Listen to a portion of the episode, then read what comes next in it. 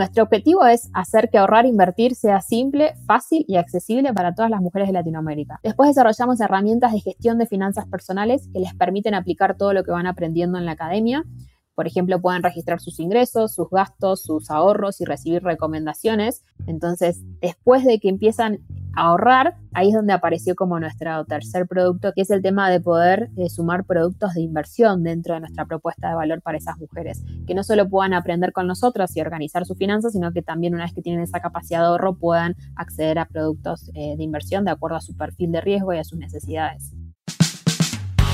Bienvenidos a Rockstars del Dinero, en donde estamos descubriendo que hacer dinero no es magia negra, hacer dinero es una ciencia. Hay una fórmula para crear y hacer crecer el dinero y en este programa la ponemos en práctica para convertirnos juntos en Rockstars del Dinero.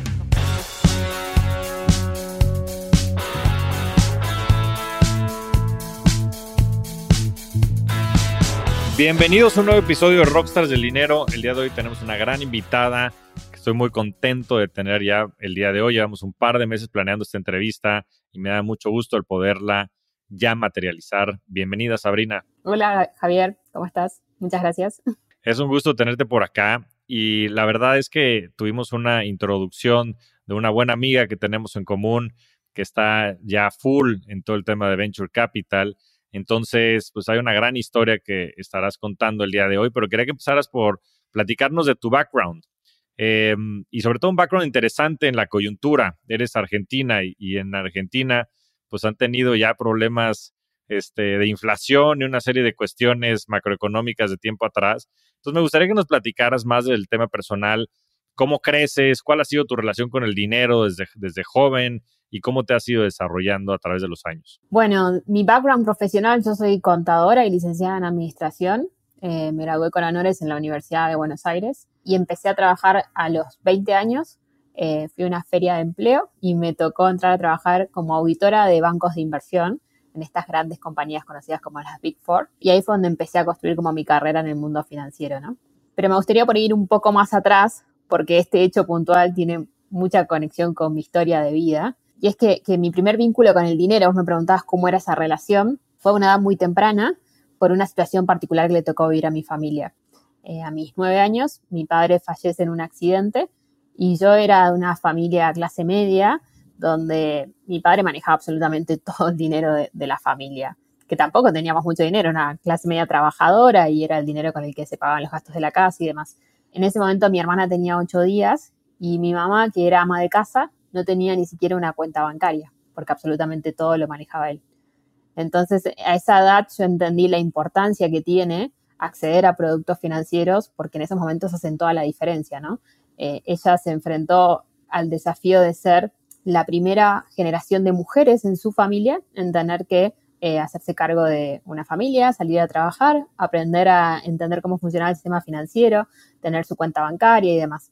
Entonces ese fue el, primer golpe de, realidad que tuve de entender por qué esto era importante. Y después pasó que mm, mi mamá recibió el seguro de vida de mi padre y bueno, ella no tenía acceso a educación financiera y sus amistades, su entorno tampoco, porque eran todas mujeres que, también se dedicaban al cuidado de los chicos y de la casa. No estaban las redes sociales, internet no era algo con lo cual uno podía entrar y buscar información, ¿no? Entonces ella se, enfrenta a ese desafío de decidir qué hacer con ese dinero y decide colocarlo en el banco en Argentina en un depósito a plazo fijo en dólares. Argentina es un país con muchas crisis económicas, esto fue en el año 96.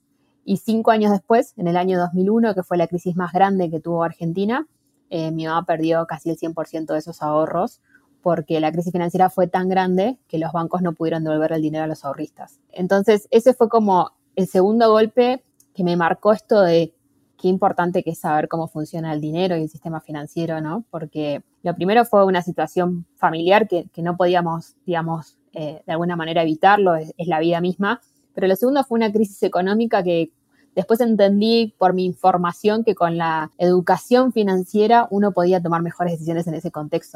Mi mamá perdió ese dinero simplemente porque eligió el producto de inversión incorrecto. Si ella hubiera tenido esos ahorros diversificados, ese dinero no se hubiera perdido, ¿no? Entonces esto me dejó como esa primera enseñanza que, que, la inclusión financiera no es tan solo acceder a un producto financiero, sino es que vos puedas tomar las mejores decisiones con ese dinero. Y esa historia hizo de alguna manera como mi vocación de querer entender cómo funcionaba el sistema financiero para que mi familia nunca más pase por algo así. Y así fue como estudio carreras en económicas, porque siempre tuve mucha facilidad con los números y destino no, mi primer trabajo me toca ser auditora de bancos de inversión, ¿no? Revisar que los bancos cumplan con toda la normativa eh, y demás. Y ahí fue donde empecé a entender cómo funcionaba.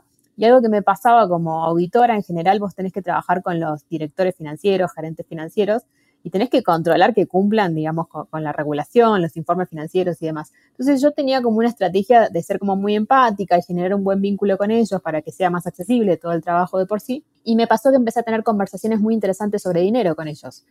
Entonces una de las cosas que me empezó a llamar la atención es, en primer lugar, que la mayoría de los que ocupaban esas posiciones en general eran hombres. Eh, como auditora me tocó pasar por más de 10 bancos de inversión distintos y en todos lados veía como el mismo denominador común. Y en segundo lugar, cuando yo tenía conversaciones con ellos como, bueno, ¿y qué pasó en la crisis del 2001? ¿Cómo lo vivieron acá en el sistema financiero? ¿Cómo lo viste vos en tu vida personal? Muchos de ellos me decían que, no habían perdido los ahorros de la familia porque justamente tenían diversificados eh, sus ahorros y sus inversiones. Y en ese momento yo ya había terminado la, la primera carrera de contador y además daba clases en la Universidad de Administración Financiera, y es la única materia en la Universidad de Buenos Aires que te habla del sistema financiero, pero te habla de las finanzas como corporativas, de cómo manejar las finanzas de una gran compañía, no te habla de las finanzas personales. Entonces ahí llega como ese primer insight en mi mente de decir, ¿cómo puede ser que, yo que tuve el privilegio de estudiar dos carreras en ciencias económicas, que doy clases en la universidad, este tema de diversificación de ahorros no lo estamos enseñando y yo tampoco lo sabía, ¿no? Me entero por una conversación casual que tengo con personas que tenían más experiencia que yo en la industria financiera. Y ahí es donde empiezo mi búsqueda sobre la educación financiera. Empiezo a tratar de entender qué era, cómo funcionaba, cómo podía acceder a esto. Y a todo esto te estoy hablando cuando yo tenía 23 años. Hoy tengo 35, o sea, hace más de 10 años atrás donde en Latinoamérica estos temas no se hablaban. Entonces, si uno quería buscar información, ¿qué tenías que hacer? Ir a leer la bibliografía de Estados Unidos, que tiene una economía totalmente distinta a la de Latinoamérica y sobre todo a la de Argentina. Entonces, había muchas cosas que no aplicaban. Así que me tocó como ser bastante autodidacta y aprender por mi propia cuenta y empezar a investigar sobre todos estos temas. Investigué muchísimo, como más de seis años, y en toda esa investigación empecé a aplicar todo lo que iba aprendiendo en mi propia economía. Y empecé a ver grandes cambios, como esto de empezar a ahorrar. Eh, me costó mucho a mí desarrollar el hábito del ahorro, porque venía de una familia donde el ahorro no había estado presente por distintas circunstancias, entonces yo tuve que, que deconstruir un montón de creencias para poder entender por qué el ahorro era importante. Y por otro lado, pude mejorar el manejo de las tarjetas de crédito, pude empezar a invertir mis ahorros, pude empezar a dar grandes cambios. Entonces, cuando todo eso sucedió en mi vida, dije, debe haber muchas mujeres que necesitan esto y me puse a investigar los números y ahí fue donde llegué a estos datos que, que de alguna manera me marcaron como mi vida de ahí en adelante, que es que en Latinoamérica solo el 51% de las mujeres tiene una cuenta bancaria y de esas mujeres que están bancarizadas, solo una de cada diez tiene ahorros en el sistema financiero.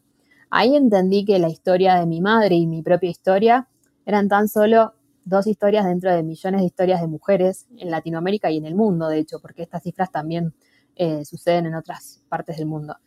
Y ahí fue donde me, me, enamoré un poco de ese problema, porque cuando uno lee estos datos, por ahí le pueden parecer fuertes, pero cuando vos los viviste y vos sabes todo lo que eso implicó, todo el sacrificio que hubo en esa familia porque esa educación no estuvo, es como que de alguna manera te vinculás muchísimo con ese problema. Y, honestamente no me imaginé haciendo otra cosa que decir, esto tiene que cambiar y tengo que encontrar la manera de que todo este conocimiento que yo ya adquirí lo pueda compartir con todas las mujeres que lo necesitan para cambiar esos datos y esa situación. Híjole, la verdad es que una historia pues bastante agridulce, te ha tocado vivir momentos difíciles, bueno, sobre todo a tu madre, porque pues me imagino la carga, ¿no? De haber tenido todo ese peso y esa responsabilidad del pues el porvenir de la familia y por circunstancias externas, en el sentido pues, de la crisis que se ha detonado pues, ya un par de veces en, en Argentina, pues perder todo haber sido algo, un momento bien difícil para la familia. Eh, ¿Cómo te relacionas tú con el dinero? O sea, tú buscas eh, del dinero, me imagino, mucho certeza, seguridad, digo, sobre todo por el, por lo, por el contexto que te ha tocado vivir o, o en fin, o sea, ¿cómo lo ves tú desde tu propia perspectiva? Bueno, tuve muchos procesos internos para entender cómo era mi vínculo con el dinero. En los primeros años como profesional que, que tenía mis propios ingresos, me sucedía algo que, me iba muy bien. La verdad que profesionalmente crecí muy rápido, muy joven. A los 26 años ya tenía un puesto regional en una compañía multinacional, tenía un equipo de 60 personas a cargo, tenía un muy buen salario. Incluso recuerdo como que, que era mejor que el de mis amigas, ¿no? Pero sin embargo yo no podía ahorrar y me costaba muchísimo como tener un cierto orden financiero y cruzar esa barrera del ahorro y de las inversiones y veía que por ahí mis amigas estaban comprando su primer auto, ya teníamos 27, 27 28 años, y, yo veía como cambios en la economía de ellas que en la mía no estaban sucediendo, a pesar de que yo venía investigando todos estos temas. Entonces ahí me di cuenta que, que la educación y el conocimiento técnico no era suficiente, que había algo más que yo tenía como que destrabar. Y ahí fue donde empecé como a, tomar mucho más registro de cómo era mi conducta con el dinero. Eh, y creo que la gran visión sucedió cuando empecé a registrar absolutamente todos mis gastos y empecé a analizar cómo usaba el dinero. Entonces empecé a encontrar un patrón. Empecé a encontrar que cada vez que yo estaba triste, hacía como compras excesivas, compras de cosas que no eran realmente necesarias. Y empecé como a buscar en, mi mente como por qué sucedía eso. Y ahí fue donde investigando, soy también una fanática de la lectura, de la psicología, de neurociencias y de muchísimas cosas vinculadas a esos temas, encontré este modelo de aprendizaje que se conoce como disparador conducta recompensa, que dice que es el modelo en el cual las personas aprendemos a una edad muy joven a, comportarnos. El disparador suele ser en general alguna emoción, alguna situación que tenemos, la conducta es lo que nuestra mente decide hacer en ese momento y la recompensa es como la satisfacción que me da esa situación. Eh, el ejemplo clásico que, no tiene que ver con las finanzas, pero que lo explica muy bien, es como el fumador, que hay, una situación, una emoción que es eh, ansiedad, tristeza, nostalgia, enojo, fumo un cigarrillo, que es como la conducta, y la recompensa es me relajo, me siento mejor, es como que ese es el circuito en el cual funciona. Entonces, cuando un fumador quiere dejar de fumar, tiene que romper ese circuito, detectar la emoción y cambiar la conducta. Yo me di cuenta que con el dinero me estaba pasando algo muy parecido.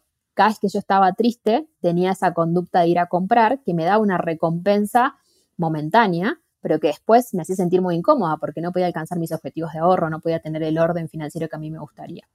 Y empecé a investigar en mi mente por qué era eso y, me di cuenta que tenía que ver con que cuando yo era chica, después que pasó lo, de mi padre, una de las cosas que, hacíamos en familia los domingos, que era como el día más triste en el cual recordábamos que él no estaba, mi mamá nos llevaba de compras, nos llevaba de compras al shopping, nos llevaba de mm. paseo. Entonces en algún momento yo aprendí que cuando uno está triste uno compra, ¿no? Pero me llevó muchos años darme cuenta de eso. Y en el momento en que me di cuenta de eso, pude tener el control y empezar a cambiar esa conducta y decir, bueno, cada vez que estoy triste no voy a ir a comprar algo, voy a hacer otra acción, me voy a ir a correr, me voy a juntar a tomar un café con una amiga y eso también me va a traer satisfacción y de alguna manera voy a poder como empezar a romper esos mapas mentales que se fueron construyendo por las vivencias que tuve en mi historia. Y a partir de allí fue cuando cambié completamente mi, mi vínculo con el dinero, me pude empezar a relacionar de otra manera, pude empezar a aplicar todo lo que había investigado y aprendido y ahí entendí que el dinero realmente es como una gran herramienta para justamente empezar a hacer realidad los distintos objetivos que uno tiene. Y hoy lo considero como, como sumamente necesario, primero para entender cuáles son las creencias que uno tiene, de qué es lo que ha aprendido del dinero, qué es lo que se decía en su casa. Y segundo, para poder tener la opción de cambiar eso, ¿no? Eh, yo tengo hoy un cartel eh, en mi casa que, que, lo pegué para justamente transformar estas creencias, que dice, está muy bien ganar mucho dinero. ¿No? ¿Qué, es esta como construcción de decir, realmente el dinero es una herramienta? A mí me permitió ser emprendedora y tener una compañía que emplea 30 personas y que ayuda a cientos de mujeres. Me permitió cambiar realmente un montón de cosas. Eh, el ahorro, los buenos hábitos financieros, el control de mis gastos. Me permitió tener cierto orden que después pude trasladar, a mi compañía. Entonces realmente ahí entendí que, que el dinero se convertía en esa herramienta tan poderosa que puede no solo cambiar tu vida, sino la de las personas que están a tu alrededor. Eh, y por eso hoy tengo como una gran responsabilidad ¿no? hacia el dinero y, hasta lo veo como muy positivo también, que, me llevó mucho tiempo como construir también esa visión en, mi cabeza, como tenía tantas experiencias negativas con el dinero, lo tenía como asociado como que dinero era igual a problemas, ¿no? Por todo lo que había pasado en la historia de mi familia, pero hoy por suerte ya todo ese trabajo lo pude hacer eh, y lo veo como una herramienta súper poderosa para las personas. Qué interesante todo esto que comentas. Eh, yo creo que tiene muchísimos matices, pero este matiz, pues sí, psicológico de la relación que tenemos con el dinero es, es bien, bien importante, ¿no? Hay, porque el dinero es bien polarizador, yo, yo diría, desde la gente que, que lo, pues un poco sataniza cuando hay mucho dinero por a veces los abusos o, en fin, que se presentan hasta pues la gente que lo bloquea y por eso después también yo creo que no tiene esa relación con el dinero. Nosotros tuvimos un podcast con, con Haru Escárcega en la que habla como de la parte energética del dinero, ¿no? Y mucho de lo que tú platicabas ahora este, sobre ciertas creencias limitantes, ¿no? Cuando crees que el dinero es malo y demás, pues tú mismo te bloqueas a no poderlo generar. Y por eso me pareció bien interesante esto que dices, en fin, sobre el modelo mental que, que describes de pues estas conductas o este sentimiento, esta conducta y esta recompensa. Eh, y este cartel que tienes en tu casa que decía, está muy bien tener mucho dinero, ¿o es ganar mucho dinero o tener mucho dinero? Sí, el cartel sí, es para recordar que, digamos, es algo bueno en la vida y, que uno se puede vincular de una forma positiva con él. Es bien importante este tema de las creencias limitantes porque más allá del dinero también te inhiben de hacer un montón de cosas. A mí en lo personal le acabo de pasar bajo toda una, sí, un replanteamiento de todo lo que quiero hacer en función de mi visión de vida, de misión, etcétera. Y me di cuenta que tenía un montón de creencias limitantes que no me permitían desarrollarme hacia donde me quería desarrollar de manera más genuina, sin la influencia en general de la sociedad y un poco por donde fue llevando el camino de mi vida. Pero me parece bien interesante, sobre todo en cuanto al dinero, porque parecería que es uno de los aspectos más polarizantes. Y con todo lo que estuviste comentando, me llamó muchísimo la atención los dos datos que diste sobre las mujeres. No, no sé si fue en Latinoamérica o en, o en Argentina, pero mencionas que solo el 50% de ellas tienen una cuenta bancaria y solo el 10% de ellas tienen los ahorros dentro del sistema. Platícanos más al respecto de esos dos datos, sobre todo las causas que crees que tienen detrás y, un poquito más del contexto. Sí, son datos de Latinoamérica esos. Em, yo los vengo siguiendo hace bastantes años, diría cinco o seis años, y la verdad que casi no se mueven. A pesar de la explosión fintech y todo lo que hemos visto en Latinoamérica en los últimos años, todavía creo que hay una deuda eh, en el sistema ¿no? de la inclusión financiera de las mujeres y, también es muy interesante entender el impacto que esto tiene el día que se resuelva esta situación. Hay distintos estudios de la OCDE, de Naciones Unidas y demás, que han demostrado que cuando la mujer está incluida financieramente, que recordemos que inclusión es no solo tener acceso al producto, es acceso, calidad y uso, ¿no? Como que vos puedas acceder al producto que uses el producto de la manera mejor posible para tu economía y que lo uses habitualmente. O sea, si vos tenés una cuenta bancaria, vas y retirás a principio de mes tu salario, no estarías como incluido financieramente, ¿no? Porque no estás haciendo pagos digitales, no estás utilizando otros productos y demás. Entonces, eh, lo que dicen estos informes es que el día que eso esté un poco resuelto, lo que va a terminar pasando es que eso va a impactar en la sociedad en general, porque se ha comprobado que las mujeres cuando empiezan a desarrollar esa capacidad de ahorro invierten en tres variables que son sumamente importantes para el crecimiento económico. Una es la educación, suelen invertir en la educación de sus hijos, de su familia. Otra es la alimentación, que contribuye como al crecimiento de la economía. Y el tercer lugar es la salud. Entonces, si se invierten en estas tres cosas, eso lo que hace es generar igualdad de oportunidades para las generaciones siguientes y permite empezar a romper ese círculo de la pobreza. Con lo cual hay mucha información que dice, si resolvemos este problema, el impacto se va a ver en la sociedad en general. Y eso es un poco lo que queremos tratar de perseguir. Eh, y lo hemos visto hasta ahora, ¿no? Como que una mujer aprende sobre estos temas y, lleva ese conocimiento a su casa, lo expande con su familia, con su pareja, con sus hijos, eh, con sus madres. También vemos como que pasa de generación. Eh, con lo cual es súper poderoso, pero hay mucho trabajo por delante para poder resolverlo. Regalar conocimiento siempre paga el mayor interés. ¿Y qué mejor que regalárselo uno mismo? Me considero un apasionado del aprendizaje y de la lectura, y frente a un abrumador panorama de opciones y lecturas, he decidido optar por Scribd, que mientras más escucho y aprendo, mejores recomendaciones me da de acuerdo a mis gustos e intereses. Todas estas son grandes herramientas para convertirte en rockstar del dinero si quieres saber más sobre economía o finanzas. Script te ofrece millones de libros digitales, audiolibros, revistas y mucho más. Si no sabes por dónde empezar, empieza en Script. En este momento, Script está ofreciendo a nuestra audiencia un descuento para tener dos meses por solo 19 pesos. Ve a prueba.script.com diagonal rockstars para tener dos meses de suscripción por solo 19 pesos.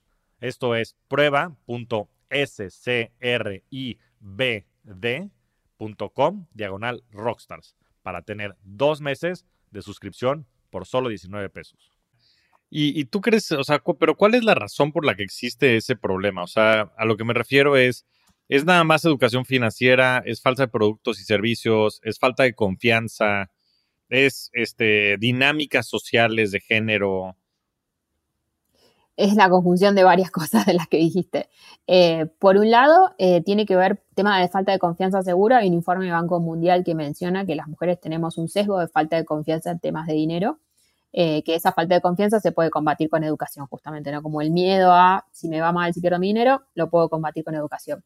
Ahora, ¿de dónde viene este sesgo? Bueno, tiene que ver un poco con la evolución de las sociedades. Cuando uno ve los datos de las mujeres económicamente activas en los últimos 40 años y de los hombres, se puede ver fácilmente que las mujeres crecieron más de un 250% y los hombres un 100%. Si lo tendría que poner números, es como que te dijera que en 1980 había 35 millones de mujeres económicamente activas y de hombres había 100 millones y hoy en el 2020, en esta década, digamos, tenemos más de 160 millones de mujeres económicamente activas y hombres cerca de 200 con lo cual se duplicó, pero la mujer creció exponencialmente. Entonces, ¿qué sucede?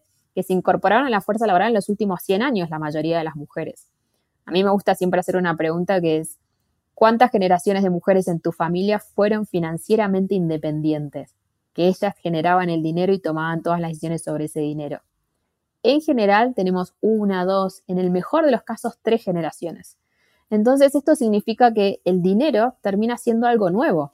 Ni hablar cuando tenemos la primera generación de mujeres profesionales, independientes, que generan su propio dinero, que no tienen quizás de quién aprender sobre estos temas, porque no, no, no pasó antes en su familia, ¿no? Entonces ahí hay todo un tema de cómo ese conocimiento llega. En el caso de los hombres, está comprobado que el conocimiento se expande mucho más fácil de generación en generación, porque tu padre, tu abuelo, tu bisabuelo, todos trabajaron, generaron dinero, se involucraron de alguna manera con el sistema financiero, tus amigos, está como más en tema. En la mujer todavía eso no, entonces eso hace que sea más difícil acceder. Después tenemos otro punto que es la brecha de género en términos de ingresos. Hoy en Latinoamérica está alrededor del 17%. Entonces, si la mujer genera menos dinero, obviamente va a tener menos capacidad para poder usar productos y para poder eh, aplicar todo, digamos, todo lo que pueda acceder al sistema financiero. Entonces ahí ya tenemos otro problema. Y después hay otro tema por el cual esto es tan relevante, que es que las mujeres tenemos una esperanza de vida cinco años mayor que los hombres. Con lo cual, tenemos sesgo de falta de confianza, ganamos menos dinero a lo largo de toda nuestra vida profesional y además vamos a vivir cinco años más. ¿Por qué el sistema financiero nos quiere dar los mismos productos a hombres y mujeres? Hay algo ahí que está mal en esa ecuación. Y eso es un poco lo que queremos tratar de, entender y de resolver, que es un desafío enorme, ¿no? Y que requiere como de la colaboración de muchas partes del sistema, tanto público, privado y organizaciones. Pues sí, como dices, es un problema bastante complejo, ¿no? Que tiene distintos vectores, pero bueno, que empieza por pues empezar a resolverlos, ¿no? A, entenderlos y a resolver cada uno de ellos. Entonces, entremosle a, Mujer Financiera. Platícanos qué es, cómo nace y cuál es la visión en general del proyecto. Mujer Financiera nació como una startup que tenía por objetivo contribuir con la inclusión financiera de las mujeres. Esa era la visión al principio. Siempre lo pensé como una compañía de tecnología que tenía que escalar porque tenía en claro la cantidad de mujeres que necesitaban esto. Entonces, desde un momento lo diseñamos de esa manera. Em, nuestro objetivo es hacer que ahorrar e invertir sea simple, fácil y accesible para todas las mujeres de Latinoamérica. Eso es lo que estamos persiguiendo. ¿Cómo lo hacemos? En una primera etapa, a través de la educación financiera, desarrollamos una academia de educación donde ya capacitamos más de 100.000 mujeres en 12 países. Después desarrollamos herramientas de gestión de finanzas personales que les permiten aplicar todo lo que van aprendiendo en la academia por ejemplo, pueden registrar sus ingresos, sus gastos, sus ahorros y recibir recomendaciones. Y además podemos medir el impacto que la educación tuvo en la economía real de esa mujer, porque, por ejemplo, tenemos muchos casos de mujeres que llegan sin capacidad de ahorro y al cabo de tres o seis meses tomando nuestros cursos empiezan a ahorrar por primera vez en su vida. Entonces, después de que empiezan a ahorrar, empiezan a aparecer como otras necesidades, ¿no? Como vos, mujer financiera, me enseñaste a ahorrar, lo que ningún banco ni ninguna entidad me enseñó, ahora ayúdame a entender qué hago con este dinero que ya ahorré, ¿no? Entonces ahí es donde apareció como nuestro tercer producto, que es un poco lo que estamos desarrollando hoy, que es el tema de poder eh, sumar productos de inversión dentro de nuestra propuesta de valor para esas mujeres, que no solo puedan aprender con nosotros y organizar sus finanzas, sino que también una vez que tienen esa capacidad de ahorro puedan acceder a productos eh, de inversión de acuerdo a su perfil de riesgo y a sus necesidades. Uno de los principales hitos que vemos en nuestros clientes es que entre tres y seis meses pueden empezar a tener su primer fondo de emergencia, que es ese dinero de resguardo para sus familias, que es equivalente a seis meses de gastos totales eh, de esa familia, ¿no? Esto es sumamente relevante porque cuando hay shocks económicos, crisis climáticas y de todo tipo, ese dinero es el que sale a ser de resguardo de esa familia, ¿no? Entonces ahí es donde podemos ver el impacto más grande de, de lo que hoy estamos haciendo. Ya, no, pues es, yo creo que es un tema bien relevante, ¿no? Y como dices, tocas, yo creo que todos estos temas desde la planeación financiera, bueno, no sé si, si inclusive desde la parte psicológica, tratan algo de pues, todo este tema de la relación con el dinero, como para ayudarle a la gente a entender, pues, toda esta dinámica que platicabas acerca pues, de las creencias limitantes o demás, o ahorita es desde la parte de presupuestos, de ingresos y demás. La verdad tenemos una visión bastante holística. Nuestros cursos eh, tienen la parte técnica en sí, de, bueno, contenido puramente sobre algún tema financiero, como puede ser presupuesto, como puede ser inversiones, pero tenemos un enfoque como bastante amplio en el cual hablamos de todas estas cosas que sabemos que suceden dentro del proceso. Y para mí esto tiene una lógica como muy coherente que es, es imposible separar las finanzas del resto de tu vida. Y hemos visto muchísimos patrones de que personas que están desordenadas con sus finanzas en general tienen algún desorden en otra área de su vida. Puede ser relaciones familiares, eh, amorosas, puede ser alimentación, puede ser salud. Es como que hay algún desequilibrio en otro lado y eso se traslada a mi propia economía, ¿no? Entonces, yo no puedo ser una persona totalmente ordenada y eficiente en cierto ámbito de la vida y después en los números no. En general, soy la misma persona, con lo cual cuando uno empieza en este camino de la educación financiera, algo que vemos muchas veces es que la vida de estas mujeres se transforma, porque empiezan a cambiar un montón de cosas empiezan ellas a, darse cierto valor, a cuidar su dinero, a entender que eso termina siendo un gesto de cuidado propio, no cuidar tu dinero. Y eso empieza a transformar muchísimo hacia alrededor. Entonces, en, todos nuestros cursos contemplamos también esa parte, porque sabemos que es parte necesaria para que el proceso realmente sea eficiente y esa persona vea un cambio en su economía real. No es solo ir a ver un video de YouTube que te diga cómo se hace un presupuesto. Es que vos entiendas que la persona cuando va a hacer un presupuesto en general es una situación muy incómoda porque el dinero en la mayoría de los hogares de Latinoamérica no alcanza, esa es una realidad. Y hacer un presupuesto y darnos cuenta de que no alcanza es una situación muy dolorosa para esa familia, para esa mujer, porque implica que tengo que reducir gastos, implica que tengo que tener conversaciones incómodas en mi casa, que tengo que evaluar quizás que tengo que cambiar de empleo, que tengo que tomar un montón de decisiones. Entonces, nuestra visión es cómo acompañamos en todo ese proceso para que se animen a dar ese salto y efectivamente puedan mejorar su calidad de vida a través de tener orden en sus finanzas. No, pues sí, tienes toda la razón. Tienes que empezar por las bases y, en fin, son procesos dolorosos que eh, pues van a desatar ciertas conversaciones, ciertas acciones, pero al final del día, pues si no, vivimos en, en, una fantasía, ¿no? Y, yo creo que esa fantasía a veces genera muchísima frustración. Y, cuéntame una cosa, una vez que ya tienes todo eso, la aplicación, bueno, tienes toda la parte de cursos y demás, te ayudan con toda esta parte desde lo psicológico, estratégico, hasta lo más táctico y técnico.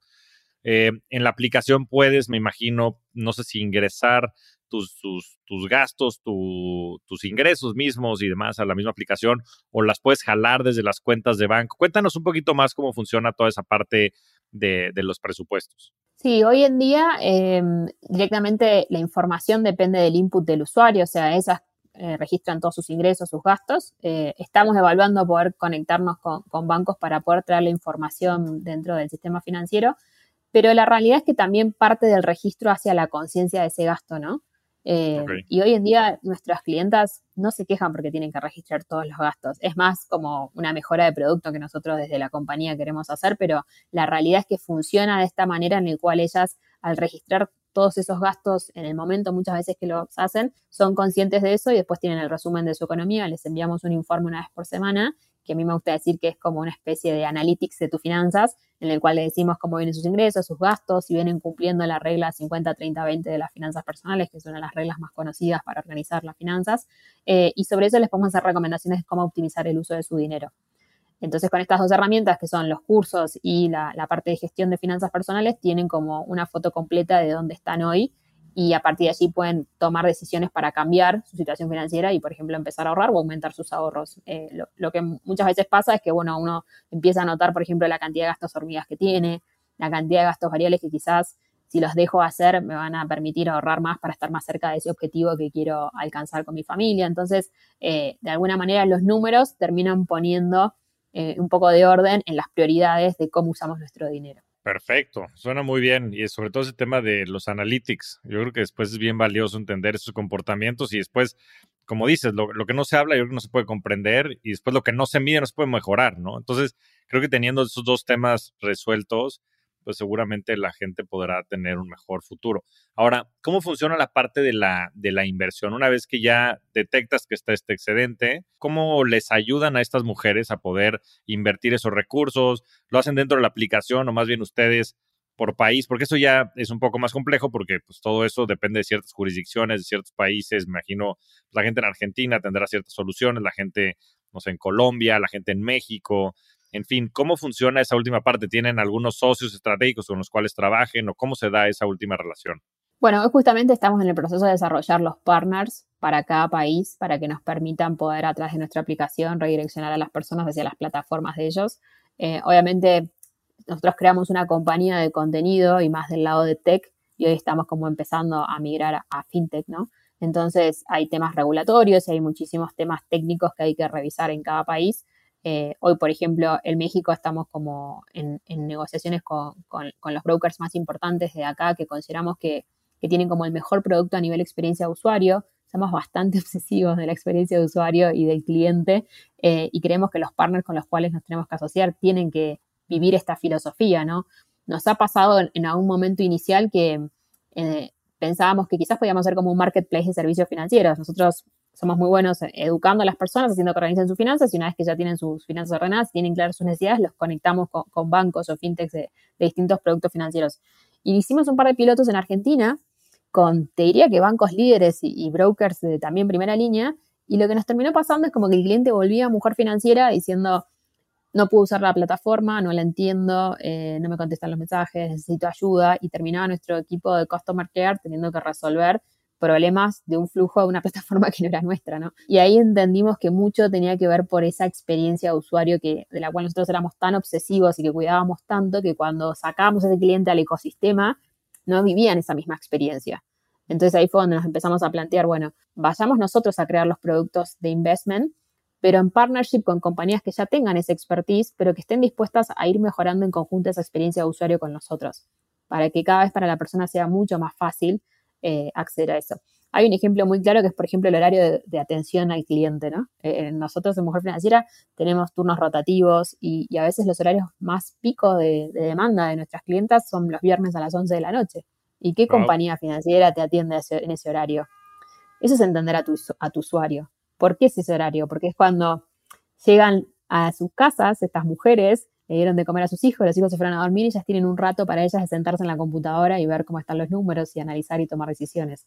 Entonces, eh, hay mucho camino ahí para mejorar y entender a este usuario que tiene necesidades distintas en este sentido, para que justamente puedan alcanzar ese objetivo de usar estos productos, porque nuestro trabajo está de alguna manera completo solo si logramos que esa mujer no solo pueda ahorrar, sino que con ese ahorro lo pueda canalizar en el sistema financiero, pueda empezar a invertir, pueda tener una tasa de rentabilidad y de esa manera pueda mejorar su futuro y el de su familia. Pero si eso no sucede, como que nos quedamos a mitad de camino. Entonces hoy estamos bastante obsesionados con cómo vamos a dar ese tercer paso, que es que esta mujer pueda acceder a ese producto de inversión en el país en el que se encuentre de Latinoamérica. Pues qué interesante, mira, eso demuestra mucho su centricidad en el cliente, ¿no? En el usuario. Y Creo que es algo que falta mucho en el sistema financiero. Como bien dices, pues están diseñados para funcionar como lo llevan haciendo durante 200 años y yo creo que eso ya no es vigente. Entonces, qué bueno escuchar que haya equipos como, como el de ustedes que sí estén viendo por el interés de los clientes y poniéndose en sus zapatos y entendiendo cuáles son sus necesidades. Y es más, yo creo que muchas veces, inclusive los momentos más importantes de ansiedad, sobre todo financiera, que yo creo que es una de las más importantes, y el estrés financiero, sucede pues eso, en las noches, en las madrugadas, ¿no? Cuando la gente de repente, inclusive por esta presión, no puede dormir, yo qué sé, pero bueno, pues qué bueno que, que ustedes se puedan adaptar a esos horarios. Ahora, Sabrina, ¿cómo funciona Mujer Financiera? O sea, si hay alguien que se quiera apuntar y dice, oye, me encantó la propuesta, porque además tiene una comunidad de más de 500 mil personas, bueno, pues sobre todo en Instagram, que ahí le estuve este, revisando, este, se ve que tienen pues, una comunidad muy, muy importante, seguramente comparten. Platícanos un poquito más del aspecto de la comunidad y también platícanos sobre todo pues, de la propuesta de valor y cómo la gente se puede apuntar, cuáles son los costos este, o no que hay, es una suscripción, es un programa, es una aplicación, un poquito más de esos detalles. Eh, sí, tenemos una comunidad muy grande, eh, que la verdad la comunidad la fuimos construyendo en la medida que íbamos desarrollando nuestro producto. En esa comunidad tenemos mujeres de todas partes del mundo. La realidad, si bien nacimos en Argentina, eh, empezaron a llegar mujeres de distintas partes. Sí es verdad que son todas hispanohablantes, eh, y la mayoría de ellas suelen ser de Argentina, México, Chile, Uruguay, España, Colombia también tenemos muchas clientas ahí. Y la comunidad funciona un poco como ese, a mí me gusta decirle eh, safe space, donde vos podés hacer cualquier pregunta de finanzas y nuestro equipo muy felizmente te la va a contestar de todo tipo, ¿no? Como que no haya vergüenza, que no haya tabúes y que realmente se puedan hablar de todos los temas. Eh, y compartimos también muchas experiencias de mujeres que, que ya han trascendido por, por este camino de ordenar sus finanzas y que han logrado acceder a su primera casa, acceder a su primer auto o a distintos objetivos que ellas tenían para que otros también puedan motivarse de esa experiencia y ver que es posible.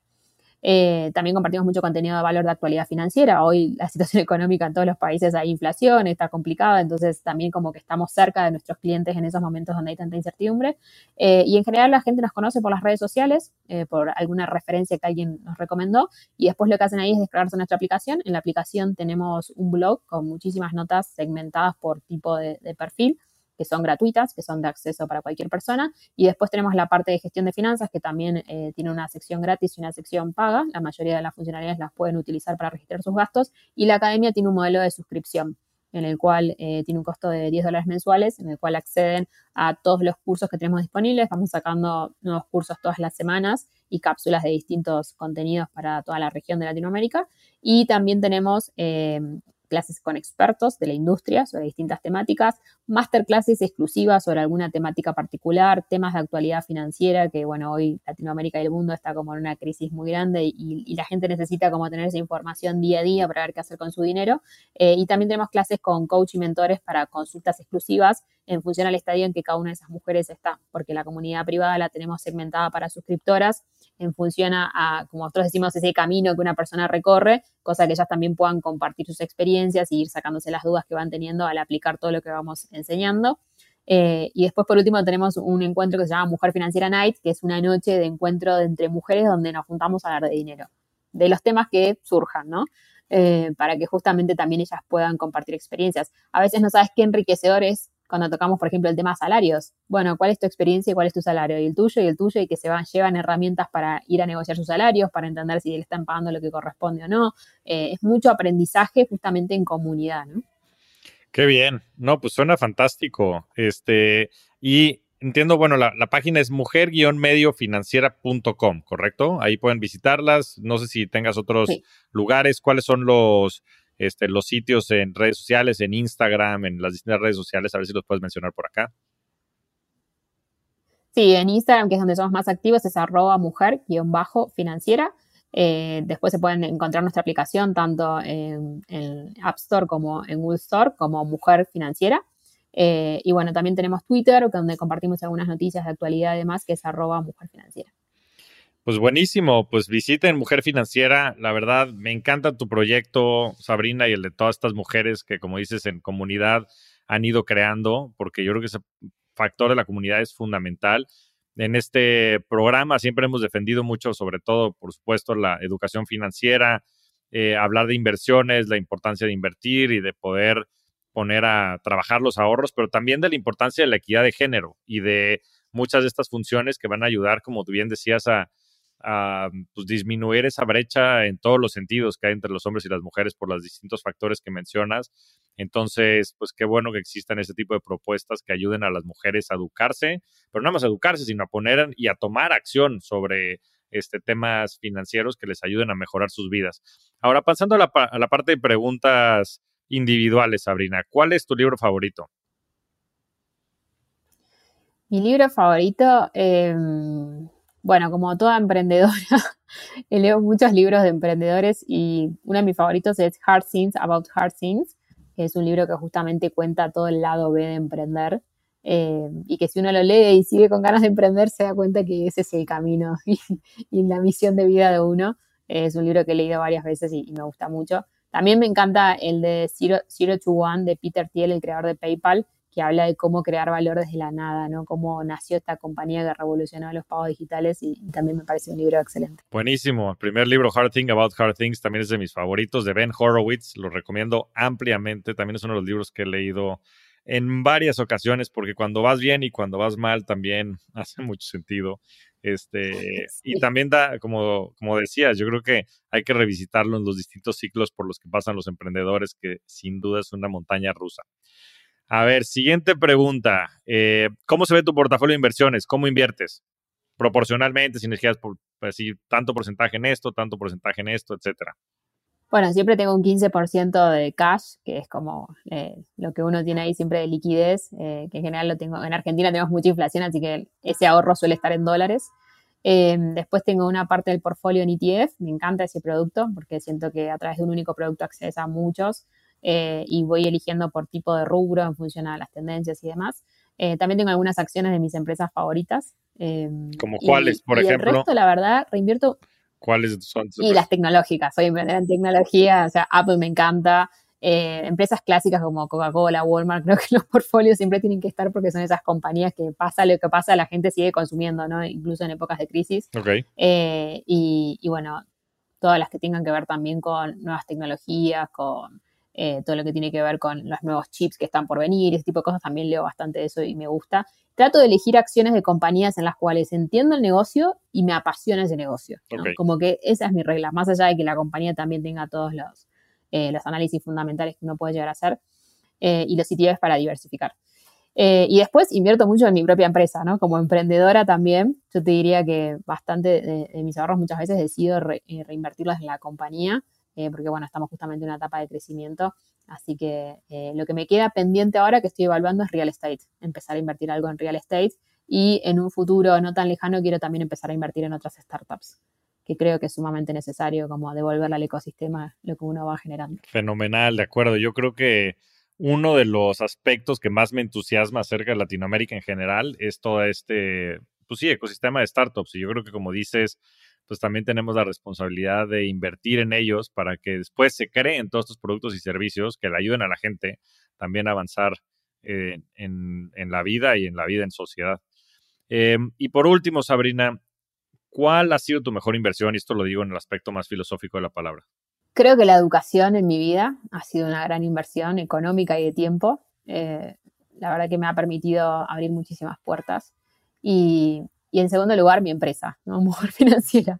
Yo en un momento invertí absolutamente todo lo que tenía en poder crear mi empresa y, efectivamente el impacto que tenemos hoy, haber ayudado a miles de mujeres y ojalá pronto a millones, que es el objetivo que estamos persiguiendo, hace que todo el esfuerzo, tanto económico, físico, emocional y todo lo que uno pone cuando es emprendedor, valga la pena y es lo que me motiva a levantarme todos los días a seguir creando esta compañía. No, pues gran respuesta. Yo creo que la educación y la educación financiera en general tienen retornos infinitos porque yo creo que la manera práctica de llevarlos a cabo, sin duda, es algo que va a generar muchísima, muchísimo impacto, ¿no? Y, y muchísimo valor y muchísima creación. Creo que es fundamental y ha sido, yo creo que lo que nos ha permitido como humanidad avanzar tanto. Y, segundo, yo creo que cuando se conjuntan todas estas cosas, tu pasión con el impacto social que estás generando allá afuera, con las necesidades que existen, sobre todo en industrias, como mencionas, como la financiera y específicamente con las mujeres, con penetraciones de menos del 50%, pues es, donde más tenemos que poner atención como sociedad. Y la verdad es que te felicito ampliamente a ti, a todo el equipo de Mujer Financiera por haber eh, emprendido esta labor con tanta responsabilidad social y con tanto impacto. Y les deseo muchísimo éxito y a todas las mujeres que escuchen este podcast les recomiendo mucho que vayan a Mujer Financiera, que se apunten, que se comprometan a mejorar su relación con el dinero, que aprendan de educación financiera y que después la pongan en práctica. Y no me queda más que decir, Sabrina, que eres una verdadera rockstar del dinero. Te agradezco muchísimo el tiempo. Muchas gracias, Javi, por la invitación. Un placer haber conversado con vos y muchas gracias a todos los que nos escucharon el día de hoy. Muchas gracias a todos. Nos vemos semana a semana en este espacio para convertirnos juntos en rockstars del dinero. Yo soy Javier Martínez Morodo. Búscame en redes sociales como arroba Javier Morodo. Y suscríbete a Rockstars del Dinero en Spotify, Apple Podcast, donde sea que escuches tus programas. Agradecimientos especiales a todo el equipo de producción. Rockstars del Dinero es una producción de Sonoro.